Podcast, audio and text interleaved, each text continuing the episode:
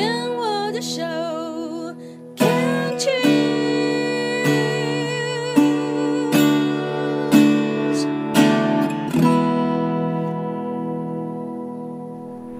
继续收听凯西的十一号公路。现在呢，进行到的是过生活做什么的第二段。在刚刚前一段呢，讲的是生老病死里面的“生”这个主题。现在这个段落呢，想要讲的是生老病死里面的。第二个老，还有第三个是病。那这两个呢，我想放在一起讲的原因，是因为，哎呀，这个疾病呢，就是现在跟我们有非常多的相关，因为。疫情有可能会让人就是生病嘛，然后呢，很多很多这个老人家也会担心这个疾病的部分，还有啊，就是因为如果随着年纪渐渐增长的话呢，长者们对于疾病的抵抗力也会稍微的弱一些些，所以很容易在呃年老的时候啊，也很容易有生病的这个状况，所以老跟病。这两个主题呢，想要在今天现在这个段落里面呢，一起聊一聊。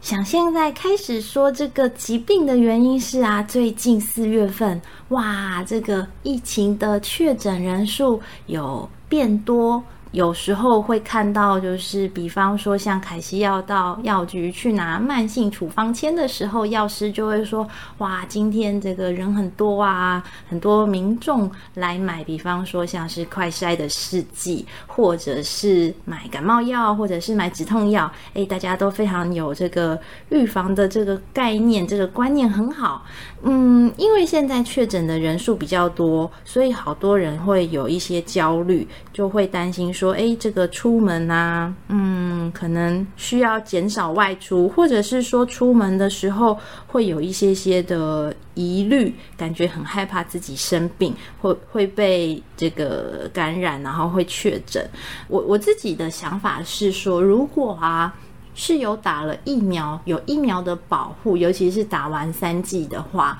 现在虽然确诊的人数变得比较多，不过大部分都是属于轻轻症或者是没有症状的。嗯，再加上看到国外的状况，很多其实就是会先经过现在这样子比较多的。慢慢的确诊人数的高峰，但是都是属于比较轻症跟无症状，那么渐渐就会走向可以逐渐恢复到日常生活运作的状态。毕竟大部分的人，我想应该都不希望回到过去像是三级警戒那样子被嗯很很限制、很限制生活，然后影响经济、影响收入，有一个非常大的一个状况的那个时候。呃，所以势必以现在的状况，我觉得就是要跟就是疾病共存，要跟病毒共存。虽然可能不是很愿意，但是实际上目前我自己的想法，它会让我觉得跟像是和癌症共存有一点类似，真的整个整个我都觉得好像哦。所以如果呢，听众朋友们。会有点焦虑，这个确诊人数变多的话呢，那么我自己的想法可以跟你参考的就是呢，像我自己现在是在做呃标靶治疗当中，那么因为我的标靶药物治疗会让我的免疫力比较低下，相对来讲就是我的保护会比较弱一点，免疫系统会比较弱一些。那因为我自己的想法是说，我在去年没有疫苗保护的时候。还是必须要每个月都回到医院。那我会想说，哎，去年没有疫苗保护，我也都熬过来啦，也都很放心的，到现在都没有没有事情。所以现在有疫苗了保护之后，我反而会觉得说，哎，我还是可以比较安心的过日子。虽然确实确诊的人变多了，那路上的人跟去年当时的状况比起来也变多了，但是相对来讲，很多人其实都已经有打了疫苗，都是有保护力的。所以势必呢，日常生活还是要回到一定的运作。那我自己的想法就是，去年这么辛苦的时间，大家都已经熬过了。那么现在有了疫苗之后呢，相对来讲是比较安全的。那我我自己的现在的做法就是，还是跟之前一样，嗯，就是在外面的时候会把口罩戴好。戴好戴满，正确的戴着，然后尽量的保持我的双手是干净的，所以我会常常的洗手，然后会自备可以消毒双手的一些，就是像是酒精啊，或者是消毒剂啊，在不能够洗手的时候，就是常常保持我的双手是干净的。那么当然回到家之后呢，我也会消毒身上的东西，衣服会换掉啊，然后好好的洗头洗澡这样子，我自己。觉得就是以目前现在来讲，如果做到这个样子，然后还是有确诊，还是有嗯中奖的话，万一啦，那我也就我也就认了。毕竟毕竟日子还是要过，只是说会比较比较觉得说，哎，万一是我自己有确诊，然后去影响到其他的人，必须要做隔离，那就真的是觉得对对周边有受到影响的人感觉有点抱歉。但是这也是没有办法，就是已经尽可能的尽量做到可以。好好的同时共存，然后生活还是必须要进行的。那当然会减少一些比较不是那么必要的外出，或者是不是那么必要的社交活动。嗯，但是尽可能还会在这些之中做一些平衡。嗯，还有一些就是。